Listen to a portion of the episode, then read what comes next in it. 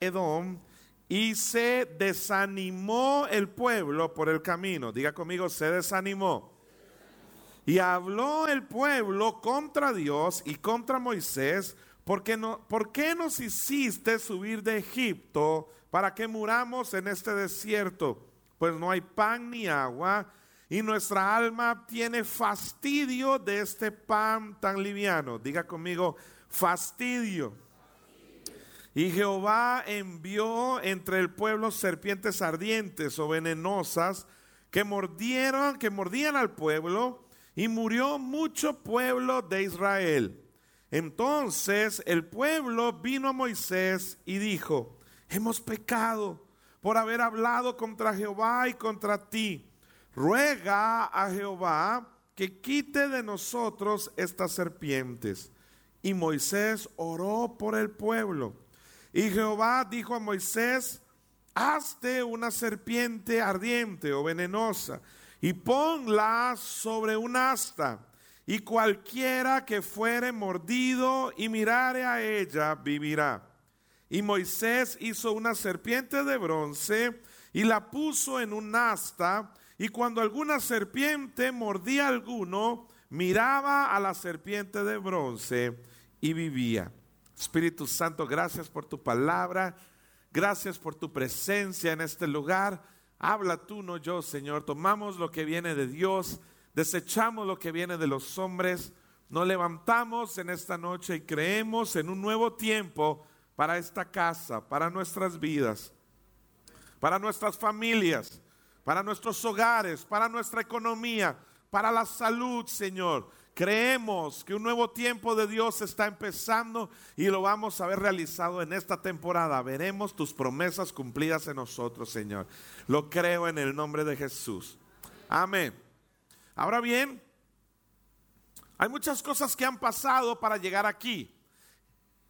En este pasaje podemos ver, y por eso resalto dos verbos que la palabra describe que el pueblo estaba sintiendo. El primero de ellos es el desánimo. Dice que se desanimó el pueblo. No sé cuántos de ustedes han experimentado el desánimo en la familia, en el matrimonio, en su relación con Dios, en el servicio al Señor, en el trabajo, en las relaciones personales, en algún área de su vida. Pero es normal que en ciertas temporadas de nuestra vida nos desanimemos. Pero la segunda eh, emoción que el pueblo estaba sintiendo en aquel momento dice que era fastidio. Se fastidiaron, estoy harto, estoy cansado, tenemos fastidio de este desierto y de este pan y de lo que estamos viviendo. Y quiero decirles que cuando el desánimo se junta con el fastidio, nace la frustración. Cuando estás desanimado y, llegas a un punto de, tener fastidio de las cosas y cualquier cosa te molesta, entonces aparece la frustración y la frustración es un enemigo interno muy peligroso, muy peligroso. Y si tú estás hoy aquí, estás lidiando con la frustración, tienes que tener cuidado.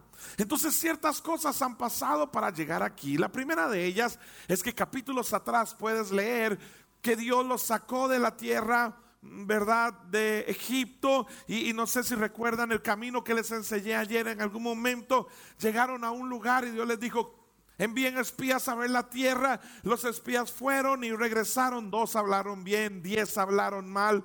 Y entonces resulta que el pueblo le creyó a los que hablaron mal y Dios los castigó. Y entonces no entraron. Diga conmigo, no entraron.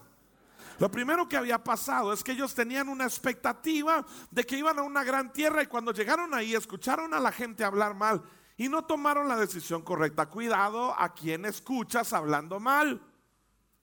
Nadie dijo amén. Porque a veces le haces caso a gente que habla mal de tu pastor, habla mal de la iglesia, cuando tú en tu corazón tienes testimonio de que esta casa es una casa bendecida y la gente que ha puesto Dios a liderar aquí son personas llenas del temor de Dios. Les voy a dar otra oportunidad para el video. Dios puso personas a liderar esta iglesia con el temor de Dios. Cuidado con quien escuchas. Y entonces el pueblo no entró. Ya de ahí ellos empiezan a crecer en frustración. Lo segundo es que regresaron al desierto. Y, y aunque era el mismo desierto, yo creo que hay dos tipos de desiertos que podemos atravesar. El primero de ellos es cuando ellos salen, salen con maravillas, se abre el mar, llegan al desierto, tienen una expectativa de que van hacia algún lugar aunque están en el desierto, tienen una fe de que hay un mejor lugar para ellos y, como que lo ven, como que sueñan con llegar. Y entonces tienen una esperanza, esa esperanza le da fuerza, pero el segundo desierto al que entraron era diferente. Entraron a aquel desierto y dijeron, vamos para la tierra, vamos para la tierra. Cuando no entraron, regresaron al mismo desierto, pero este desierto era diferente. Ya no tenían un rumbo, ya no tenían una esperanza. Lo único que Dios les dijo es, van a regresar a caminar hasta que cada uno de ustedes muera y sus hijos entren a conquistar la tierra. Ya no era el mismo desierto, ya no hay una esperanza, ya no hay una dirección, ya no hay como esa fe de vamos para allá. Eh, no sé cuántos están aquí en su familia y, y te casaste y, tenías una ilusión en tu corazón porque voy a lograr esto, voy a hacer esto. Pero luchando y enfrentando pruebas y dificultades, ahora estás en un desierto diferente. Parece que no tienes esperanza, piensas que nada va a cambiar, que nada se va a arreglar, que las cosas no están bien y ese desierto es muy peligroso. No entraron, regresaron al desierto donde iban a morir y lo tercero, como si fuera poco, Moisés estaba tan enojado y tan frustrado su hermana se había muerto y Dios le dijo, háblale a la roca. Él no habló a la roca, le golpeó, salió el agua y Dios le dijo, Moisés, no vas a entrar. Entonces no entraba el pueblo. Estaban en un desierto para morir y como si fuera poco, Moisés tampoco iba a entrar.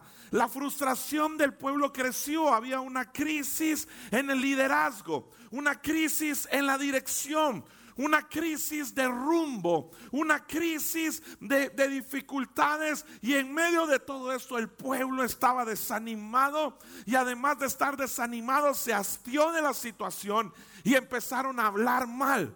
Cuidado cuando te frustras, porque las cosas que dices Dios las escucha. Cuidado cuando te frustras en tu casa y dices a este marido mío nunca va a cambiar. Concedido.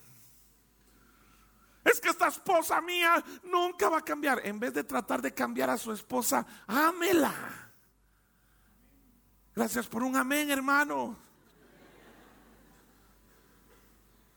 Ame a su esposa, no la trate de cambiar. Mire, lo que le cuesta a Cristo cambiar a una persona, vamos nosotros a cambiar a alguien. ¿Aló? Es que este marido mío, tengo que cambiarlo. No lo cambie, ámelo, ame el gordito, frótele la panza. No trate de cambiar a la gente, ámela. La mayoría de veces cuando llegamos a la frustración son por cosas que, nosotros nos desanimamos y llegamos a un punto que, que, ya no lo aguantamos más. De novios te enamoraste y le decías, ay mi amor, me encanta tu sentido del humor, me hace reír. De casado le dice, usted no agarra nada en serio. Todos son bromas. Y entonces eh, cuando te frustras, lo que un día te gustó, ahora ni eso te gusta. Lo que un día te atrajo, ahora lo odias. Y cuando estás frustrado hablas y dices mal y dices, no sé por qué tuve hijos, no sé por qué me casé, no sé por qué estoy en esto. Y hablas y hablas y hablas y el pueblo cayó en eso. Y dijo, Dios, estamos desanimados y estamos hartos de este pan. No queremos estar en este desierto, nadie va a entrar, nos vamos a morir. ¿Por qué nos sacaste? Es tu culpa, estamos cansados. Y entonces Dios los escuchó y envió las serpientes. Las serpientes empezaron a salir, los empezaron a morder. Y, la gente empezó a caer muerta y empezó a caer muerta. La gente se asustó y corrió a Moisés y le dijo, Moisés, hemos pecado. Perdónanos. Perdónanos por haber pecado. Y te pedimos que, le pidas a Dios por nosotros. Moisés se fue y oró. Y Dios le dio una estrategia. Diga conmigo, estrategia. Y le dio una estrategia. Le dijo, ok, Moisés, yo escucho tu oración. Ve y agarra bronce y haz una serpiente de bronce y ponle en un asta en un lugar alto y todo aquel que fuere mordido por la serpiente vuelve a ver aquella serpiente de bronce y vivirá. Señor, ¿no sería más fácil que así como aparecieron desaparezcan? ¿No sería más fácil otra técnica como, eh, no sé, que, que, caiga algo y desaparezcan y la gente se cure sola? No sé, no, no, no. Si me vas a hacer caso, ve y haz esa serpiente. Moisés corrió, hizo la serpiente de bronce. Mientras tanto la gente seguía muriendo. La puso en un lugar alto y así fue. Cuando la serpiente fue puesta ahí, la gente volvía a ver y volvía a tener una oportunidad. Volvía a vivir, volvía a levantarse. Entonces, escúchame bien, ¿qué podría significar esa serpiente para ellos? Después de estar frustrados, de no entrar, de saber que Dios los había hecho a un lado y que en ese desierto iban a morir. Y después de sentir toda esa angustia y ese dolor, como que aquella serpiente significó una esperanza en mi vida. Como que aquella serpiente significó que Dios no me había olvidado. Como que aquella serpiente simboliza que, Dios no se, no, no se había apartado de mí que todavía Él me escucha y, volver a ver y volver a vivir. Es como el Señor nos escucha, tuvo misericordia de nosotros. Tal vez aquella serpiente dio esperanza a la gente y, y los hizo creer o pensar de que había una nueva oportunidad de Dios para ellos. Me imagino que aquella serpiente representó un icono en sus vidas. Y no solamente eso, sino que aquella serpiente los hizo volver a tener esperanza de que Dios todavía tenía misericordia de ellos. Te hago una pregunta. ¿Qué hubieras hecho con la serpiente? Si estás en el desierto, la gente está muriendo, se hace una serpiente, se pone allá arriba, todos los que la vuelven a ver viven. Y usted dice, no, esta es la serpiente VIP. Es la primera que vamos a llevar con nosotros a todo lugar. No sé si alguien está conmigo. Nadie. ¿Alguien está conmigo en esta noche? Eh, eh, no, podemos perder esa serpiente. Lo primero que vamos a hacer es cuidarla. Vamos a cuidar la serpiente y vamos a agarrar la serpiente y, que nadie la pierda porque esta serpiente simboliza de que Dios nos ama y está con nosotros y, no nos ha abandonado. y tomaron la serpiente y se la llevaron. Caminaron con esa serpiente durante 40 años. Luego que caminaron durante 40 años vino Josué. Josué conquistó la tierra. Luego de Josué vinieron los jueces. Y los jueces terminaron con Samuel. Samuel ungió al primer rey de Israel que se llamó Saúl. Y Saúl perdió su reinado. Entonces Samuel ungió a David. David heredó su reinado a Salomón. Y después de Salomón reinó Roboam, Abdías, Asa, Josafat, Jorán, Ocosías, Atalía, Joás, Amasías, Usías, Jotam, Acaz. Y después de Acaz, casi 700 años después, se levantó un nuevo rey que se llamó Ezequías. Casi 700 años después, la palabra de Dios dice que se levantó un rey que se llamó Ezequías. Ezequías tuvo una característica muy fuerte. Dice que antes de él ni después de él en Judá hubo un rey como él. Un hombre temeroso de Dios que puso sus ojos en Jesús. Pastor, qué linda historia. Nunca la había escuchado. Pero ¿qué tiene que ver la serpiente con Ezequías? Es sencillo. Dice la palabra de Dios en Segunda de Reyes, capítulo 18, versículos 1 al 8. Segunda de Reyes, capítulo 18, versículos 1 al 8. ¿Cuántos están recibiendo la palabra de Dios?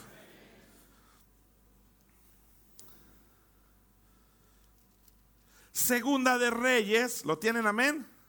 Yo todavía no, hermanos, denme chance aquí que lo estoy buscando. Segunda de Reyes, capítulo 18, versículos 1 al 8. Dice la palabra de Dios, en el tercer año de Oseas, hijo de Ela, rey de Israel, comenzó a reinar Ezequías, hijo de Acaz, rey de Judá. Cuando comenzó a reinar, ¿era de cuántos? 25 años. Y reinó en Jerusalén 29 años. El nombre de su madre fue Abi, hija de Zacarías. Ezequías hizo lo correcto ante los ojos de Jehová, conforme a todas las cosas que había hecho David su padre. Él quitó los lugares altos y quebró las imágenes y cortó los símbolos de acera.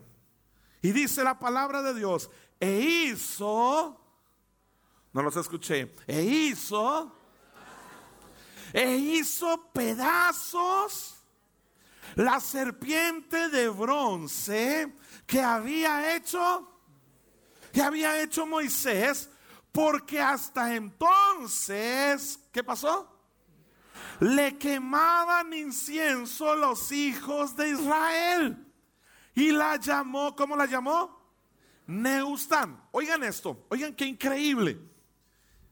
El pueblo hace más de 700 años está frustrado, está enojado, Dios los castiga y, y, entonces Moisés ora y aquella estrategia de aquel tiempo era levantar una serpiente de bronce, la pusieron en alto, la volvían a ver, se curaban y seguían adelante. Y entonces ellos agarraron esa serpiente dijeron, esta es la serpiente.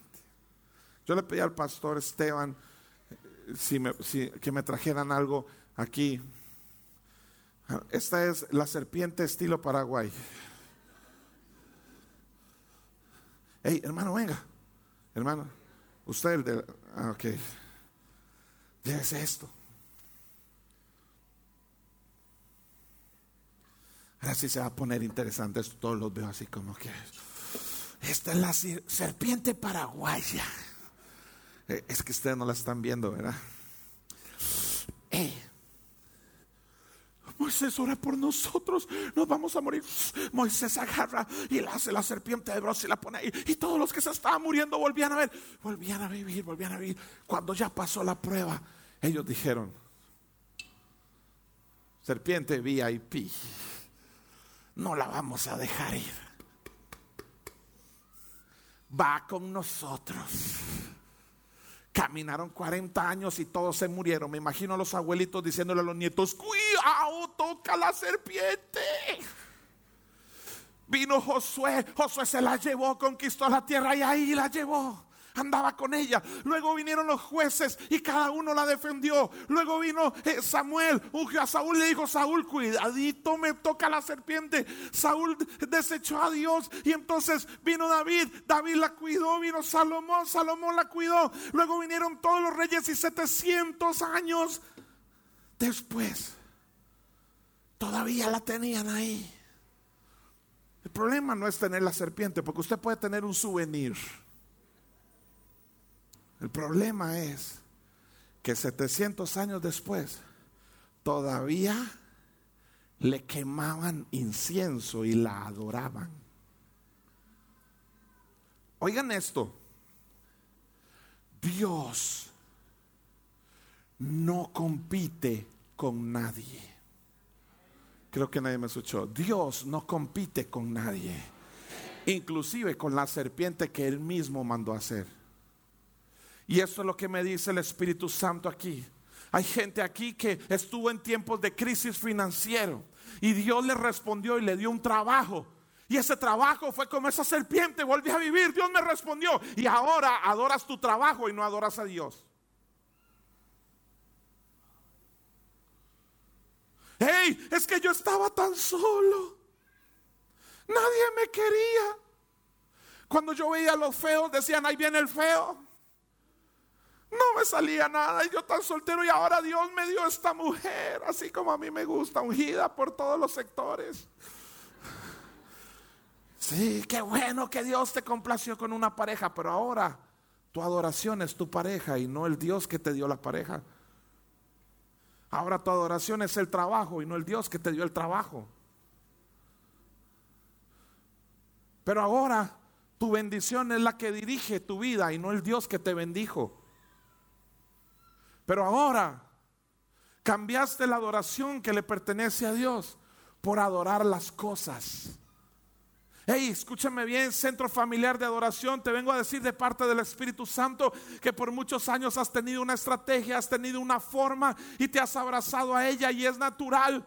Pero el Espíritu Santo me trae desde lejos para decirte que algo nuevo va a empezar en esta casa, algo nuevo va a empezar en tu familia, algo nuevo va a empezar con tus... Oh, no sé si alguien lo está creyendo. Alguien va nuevo va a empezar en tu economía, algo nuevo va a empezar en tu familia. Oh, no sé cuántos están conmigo, pero la salvación de tus hijos está cerca. Dios está a punto de hacer algo increíble para ti. Alguien tiene que creerlo. Cuando Ezequías, después de más de 700 años, llegó y me imagino que había alguna gente encendiendo y adorando. Oh, grandísimo. Esto es un invento mío. Oh, serpiente grandísima que hizo Moisés. Eh, simbolizas que Dios está con nosotros.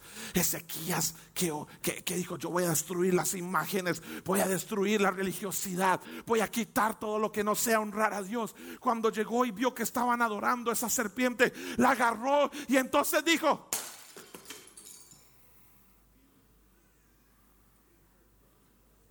algunos ya se despertaron. ¿Qué creían? ¿Que no la iba a romper, hermanos? Tenía que romperla.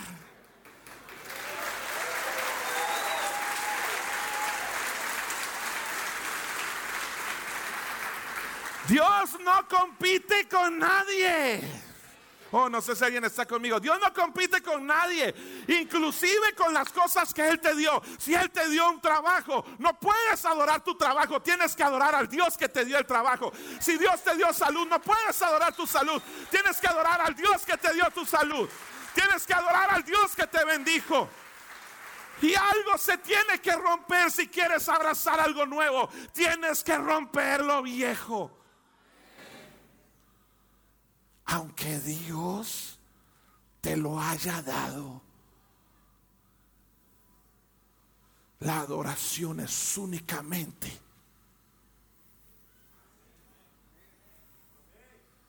para Él. No sé cuántos están aquí. Yo no sé, yo estaba orando y sentía muy fuerte. No sé cuántos están aquí en una crisis en su trabajo. Pues quiero decirte algo. Mientras le des más importancia a esa crisis que al Dios, seguirás ahí. Pero cuando tú te despiertes y entiendas que el Dios que te dio ese trabajo te puede dar uno mejor, tu vida va a cambiar. Cuando tú te des cuenta que no son las cosas, que no son las circunstancias, es el Dios que te ha bendecido y empieces a adorar a Dios, no las cosas, entonces tu vida va a cambiar. Y, te voy a decir algo, el Espíritu Santo está aquí en esta noche y Él está diciéndole a esta iglesia que hay una estrategia nueva, que hay un nuevo tiempo, que hay algo nuevo que Dios quiere hacer en tu casa, en tu familia, con tus hijos. Pero necesita una generación valiente que rompa la serpiente y diga, yo no voy a poner mis ojos en las cosas de esta tierra. Mi adoración será para Dios y de Él vendrá mi bendición. De Él vendrá la gracia, de Él vendrá la salud, de Él vendrá el favor. Alguien está conmigo en esta noche. Alguien puede decir, yo soy esa generación. Yo soy esa generación. Voy a romper lo viejo y voy a abrazar lo nuevo. Con esto voy a terminar. ¿Qué hizo Ezequías? Dice que rompió la serpiente de bronce. Porque hasta ese día le quemaban incienso. Ya, ya la serpiente no tiene ningún poder. Fue para un tiempo específico. Ahora Dios está haciendo otra cosa, pero nuestra religiosidad nos lleva a depender de cosas que no son Dios. Y tienes que romper esas cosas. Es que mi novio me dejó. Nunca más nadie me va a amar. Y tiene 15 años la muchacha.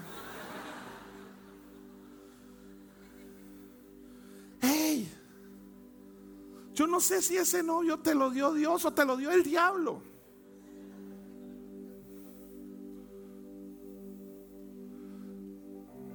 Pero si tú quieres amar a alguien, Dios te va a dar a alguien que te ame por quien tú eres. Hey, yo no sé si ese trabajo que Dios te dio ahora es tu Dios. No sé si con tanta experiencia que tienes de liderazgo, ahora tu experiencia en el liderazgo es tu Dios.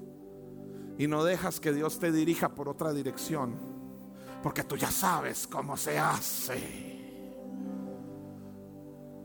Pero Dios quiere hacer algo nuevo en esta casa. Dios quiere romper. ¿Y sabes qué? Ya se rompió más. doble rompimiento. Pastor Esteban, aquí va la granada. Así, eso fue un golpe. Imagínense la granada. Dios quiere, Dios te ha dado un corazón como el de Ezequías. No tengas miedo, porque dice la palabra de Dios que Ezequías hizo lo correcto, como lo hizo David su padre. Y el padre de esta casa fue valiente para llegar aquí. Pastor fuiste valiente para llegar aquí. Eres un hombre valiente, eres fuerte. Tú y tu esposa. Tus mejores días están por delante. Pero, ¿saben qué? No se asusten. No se aferren a las formas. Es que antes se hacía así. Y ahora si no se hace así, ya no se puede hacer. No viene Dios. No, no, no, no. Dios ha puesto en esta casa el espíritu de Ezequías. Gente que no se aferra a una forma.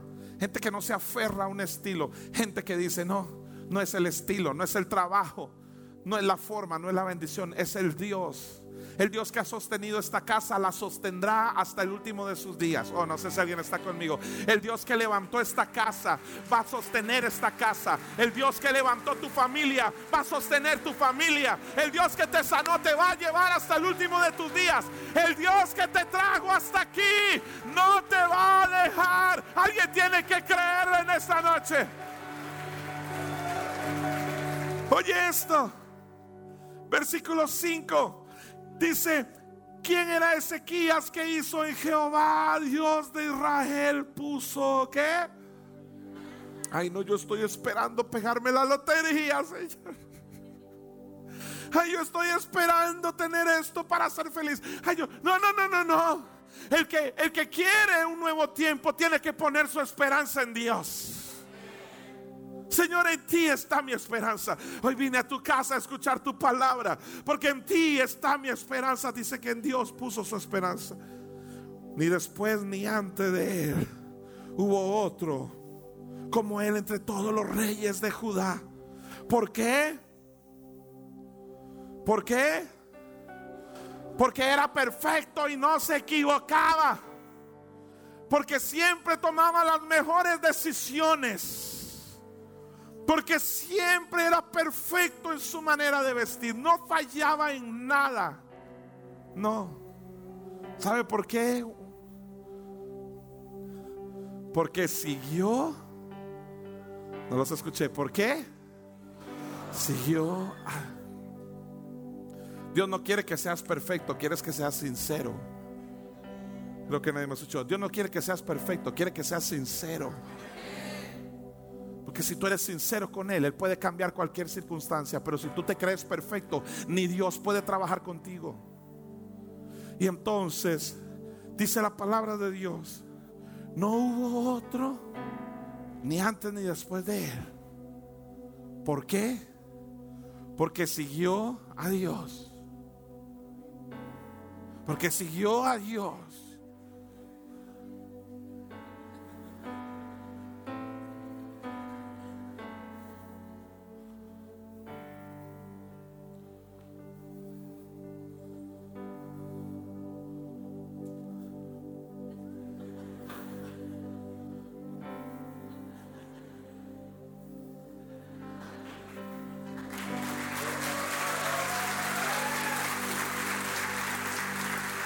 Hey, una cosa he aprendido.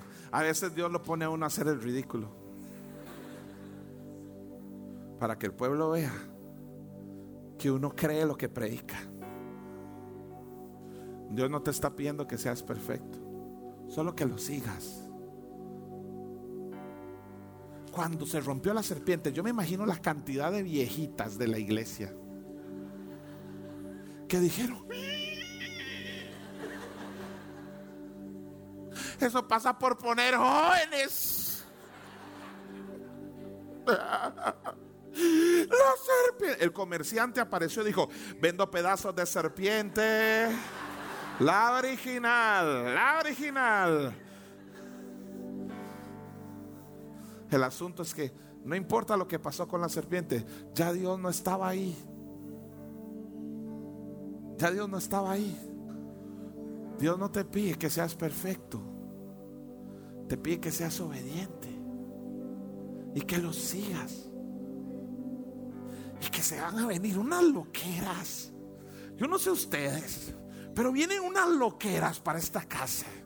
Oh, no sé si alguien está conmigo. Yo no sé ustedes, pero vienen unas loqueras para esta casa. Y vienen unas cosas tan increíbles. Y, y alguien tiene que creerlo. Hey, pero se ocupa un hombre valiente. Un hombre valiente que tome una decisión, no de ser perfecto, porque sabe que este chavalo se va a equivocar. Vieron que no soy profeta, pero algo le pego yo. Se ocupa un hombre valiente con una mujer valiente que no tenga miedo de equivocarse, porque su única consigna es seguir a Dios. Es imposible que la casa de Dios esté bien y tu casa no esté bien. Porque cuando Dios visite esta casa, ya lo está haciendo, va a empezar a visitar la tuya. Va a visitar tus hijos. Va a visitar tu familia. Va a restaurar tu casa. Va a sanar tu familia. ¿Y sabes qué? Dios les ha dado gente con el temor de Dios. Alguien tiene que tener el espíritu de Ezequías y decir, no voy a seguir las formas de antes, voy a seguir a Dios. Y lo que Dios me mande a hacer, yo lo voy a hacer. No importa que no lo entienda, no importa que no lo crea. Estoy dispuesto a, romper la serpiente, lo que me da seguridad, donde yo siempre he estado. Oh, ¿sabes qué? Te voy a decir algo. Hay mucha gente que no tiene la empresa que Dios le ha prometido porque todavía no le ha creído a Dios lo suficiente. Hay gente aquí que todavía no ha realizado sus sueños porque sigue aferrado a las formas de antes. Hay gente aquí que, que, los moldes y, la forma en lo que por años te enseñó tu papá, tu familia, te encerraste ahí y, y, vienes a escuchar la palabra de Dios y todavía no has comprendido que el Espíritu Santo te dice, rompe los moldes, yo no tengo límites, solo te pido una cosa, sé fea, no te dije que fueras perfecto, te, te pido que seas sincero y que me sigas. Y si tú me sigues, vas a ver mi gloria. Y estas son las dos promesas que voy a dejar en sus corazones de parte de Dios en esta noche. Y tienes que abrazarlas y creerlas. Porque dice que no hubo otro como Él. Porque siguió a Jehová y no se apartó de Él. Sino que guardó los mandamientos que Jehová le había prescrito a Moisés. Pero la serpiente era de Moisés. Sí, la serpiente fue un momento. Los mandamientos, la palabra de Dios es la que yo voy a obedecer. Y con esto cierro versículo 7. Y Jehová, no los escuché. ¿Y Jehová qué? Y Jehová está con el centro familiar de adoración. La presencia de Dios no va a faltar en esta casa. Oh, no sé si alguien está conmigo. La presencia de Dios no va a faltar en esta casa, no va a faltar en tu casa, no va a faltar en tu familia. La presencia de Dios es una cosa que le pido a Dios. Que nunca falte su presencia conmigo. No quiero hacer absolutamente nada que ofenda esa presencia. No quiero hacer absolutamente nada que apague su Espíritu Santo. Y Jehová estaba con él. Y mañana cuando te levantes y digas, ah, tengo que ir a vender, tengo que ir a trabajar, no sé si las cosas van a salir bien, tú vas a decir, no, no, no, no, no, este es un nuevo tiempo para mí, porque Dios está conmigo. Oh, no sé si alguien está conmigo, pero Dios está conmigo. Este será un tiempo diferente para mí. Dice, y Jehová estaba con él. Y a donde quiera, oh, no sé si alguien lo quiere. No sé si alguien lo cree. Y donde quiera que salía Ezequías, ¿qué? No los escuché. Ezequías, ¿qué? Alguien tiene que llevarse esto. Donde está la presencia de Dios, también está la bendición de Dios. Y la bendición de Dios está conmigo y está en esta casa. Y eso es lo que Dios me ha dicho para este tiempo. Donde quiera que vayan, yo estaré con ustedes. Y lo que sea que emprendan, yo lo voy a prosperar. Ah. Donde quiera que vayan, yo estaré con ustedes. Y lo que emprendan va a prosperar. ¿Hay alguien que lo cree en esta noche? ¿Hay alguien que lo cree? No es el trabajo, es el Dios que te dio el trabajo. No es tu casa, es el Dios que te la dio. No es tu salud, es el Dios que te lo dio. Eso está tan cardíaco que no quiero terminar. Porque Jesús habló de esto en Juan capítulo 3, versículos 14 y 15. Juan capítulo 3, versículos 14 y 15 dice, y como Moisés y como Moisés levantó la serpiente en el desierto, así es necesario que el Hijo del Hombre sea levantado para que algunos, ¿cuántos dicen amén? No, eso no dice ahí. Dice para que, para que todo aquel que en él cree no se pierda, ¿qué? Mas tenga vida eterna. Ahí están tus hijos, ahí está tu familia, ahí está tu casa, ahí está toda Ciudad del Este, ahí está Foz, ahí está Argentina, todo aquel, todo aquel, todo aquel, todo aquel, todo aquel, todo aquel que lo vuelva a ver. A Jesús recibirá vida. Ese Jesús está aquí todo aquel que lo vuelva a ver a Él recibirá vida. Ya no es una serpiente, ahora es el Hijo de Dios. Vuelve a ver a Jesús y recibirás vida. Vuelve a ver a Jesús y recibirás bendición. Vuelve a ver a Jesús y podrás cumplir tus sueños. Vuelve a ver a Jesús y tendrás paz. Vuelve a ver a Jesús y tu vida cambiará. Vuelve a ver a Jesús y tu historia cambiará de rumbo. Ese Jesús está aquí en esta noche. Hay una generación de Ezequías en esta casa que están dispuestos a recibir algo nuevo. Hay una generación de Ezequías aquí. No tengan miedo, CFA en Ciudad del Este. No tengan miedo. Porque todo aquel que quiera abrazar algo nuevo de Dios tiene que romper con lo viejo. Hay un nuevo tiempo de Dios para esta casa. Hay un nuevo tiempo de Dios para tu familia. Hay un nuevo tiempo de Dios para tu economía, pero tienes que romper las formas, tienes que obedecer la palabra de Dios. Tienes que mirar a Jesús. Oh, ven Espíritu Santo, ven, ven, ven, ven. Ven Espíritu Santo, ven, ven, ven, ven. Ven Espíritu Santo. Wow, hay, un toque del Espíritu Santo en esta, en esta noche. Yo, yo sé que esta casa está llena y hay muchas personas aquí, pero yo quisiera que en un acto de fe todos aquellos